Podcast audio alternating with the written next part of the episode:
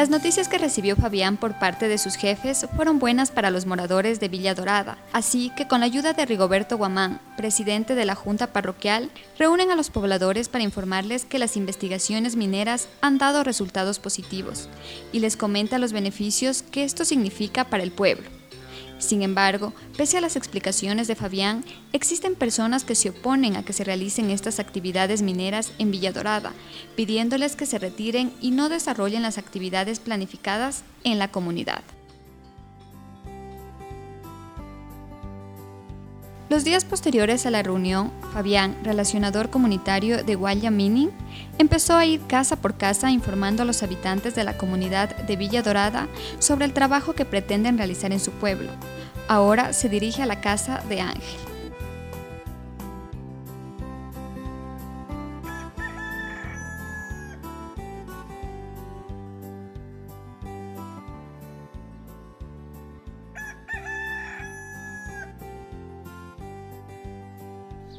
Vecino, buenas. Vecino. Oye, echarse. Sí, dígame. Buenos días. ¿Cómo está? Me presento. Soy Fabián Rojas, relacionador comunitario de la empresa Wailia Mini. Hola Fabián, mucho gusto. Soy Ángel. Cuéntame, ¿qué se te ofrece? Verá, vengo a informarle sobre los proyectos y beneficios que la empresa Wailia Mining dará a la comunidad de Villa Dorada. Sí, claro, yo he estado escuchando rumores y me parece interesante, pero no estoy seguro si esto vaya a beneficiarnos o vaya a perjudicarnos. Claro, don Ángel, por eso estoy visitándolos casa por casa. Permítame explicarle más a fondo lo que está por venir en beneficio de Villa Dorada. Luego de una larga plática con Fabián, Ángel quedó convencido sobre lo beneficioso que puede llegar a ser la minería responsable. Fabián se dirige a casa de José y Mercedes. Mientras Mercedes barre, llega Fabián. Mechita, buenos días. Me tomé el atrevimiento de visitarlos para informarles sobre los beneficios que trae la empresa Wailia Mining.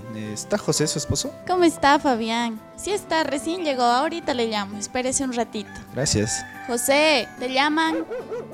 Hola, Fabián. ¿Cómo estás? ¿Y ese milagro qué te trae por aquí? ¿Qué tal, José? ¿Cómo estás? Como le comentaba a Mercedes, estoy aquí para hacerles conocer los beneficios y oportunidades que brindará la empresa Wailia Mining con su proyecto de minería responsable. Disculpe, Fabián, pero ¿me podría explicar un poquito lo de la minería responsable? No entiendo muy bien y yo de minería solo he escuchado puras cosas malas. Por supuesto, Mechita. Hay una gran diferencia entre minería ilegal y lo que nosotros hacemos, que es minería legal, minería responsable. Verá, le voy, a explicar más a profundidad. Se confunde demasiado la minería ilegal con la minería responsable, no solamente cuando se tratan los temas del manejo ambiental, la influencia que se tiene en las comunidades, pero la realidad es otra. Verán, la minería ilegal no cuenta con ningún permiso para realizar sus actividades. Además, se van a lugares que no son concesionados, incluso en áreas protegidas, en donde existen ecosistemas frágiles, causando un impacto ambiental muy fuerte. Y no se trata de hacer eso. Ustedes deben entender también que nosotros como minería responsable y legal realizamos una investigación geológica con tecnologías innovadoras y buenas prácticas, tomando decisiones que incluyen a la comunidad, apegadas a las normas ambientales. Es decir, a futuro significará trabajo y, progreso para Villa Dorada. Fíjese, qué interesante suena eso. Entonces esperemos que sí sea de beneficio para Villa Dorada, como usted dice. Chévere, chévere. Qué buena iniciativa. Esa de incluirnos en los proyectos y sobre todo el cuidado del ambiente, que es lo que más nos preocupa por nuestros cultivos, que son nuestro sustento diario. Claro, José, como ya les mencioné, realizar minería con responsabilidad es un gran aporte para el desarrollo comunitario y también lo que nosotros intentamos siempre es evitar o incluso minimizar cualquier impacto ambiental. Además, los beneficios son varios, empleo, contratación de bienes y servicios locales, talleres de capacitación y, y muchas cosas más. Qué chévere, Fabián. Vea, yo todito este tiempo pensando mal. Ahora ya con información confío en este proyecto y espero que todo resulte de la mejor manera. Fabián sigue su recorrido y en esa misma tarde Juanita se reúne con los demás vecinos que están en contra de la minería y del proyecto que está realizando Guaya Mining. José recibe la mala noticia sobre su hijo.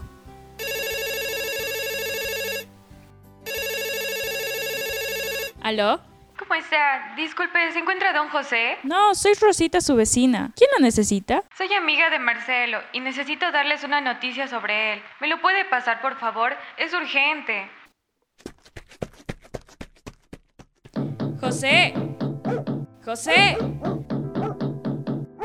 Tiene una llamada de una chica que dice ser amiga de Marcelito y necesita comunicarse con usted de urgencia. Venga, venga, muévase. Ay, ay, ay. Gracias, Rosita. Ahora mismo voy. ¿Hola? ¿Aló? Sí, dígame. Soy el papá de Marcelito. Dígame, ¿qué pasó? Buenas tardes, señor José. Soy Fernanda, amiga de Marcelo. Mi llamada es para comunicarle que su hijo está grave en el hospital debido a una enfermedad que le detectaron recientemente y necesita que alguien le compre las medicinas y se haga cargo de los gastos del hospital. Virgen Santísima, pero, pero ¿qué, qué, tiene? ¿Dónde está? Madre Santa, otra desgracia para mi familia, no puede ser.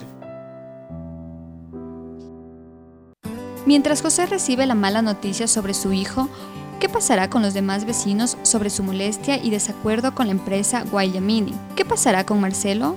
Entérate lo que pasará en el próximo capítulo de Amaneceres de Esperanza.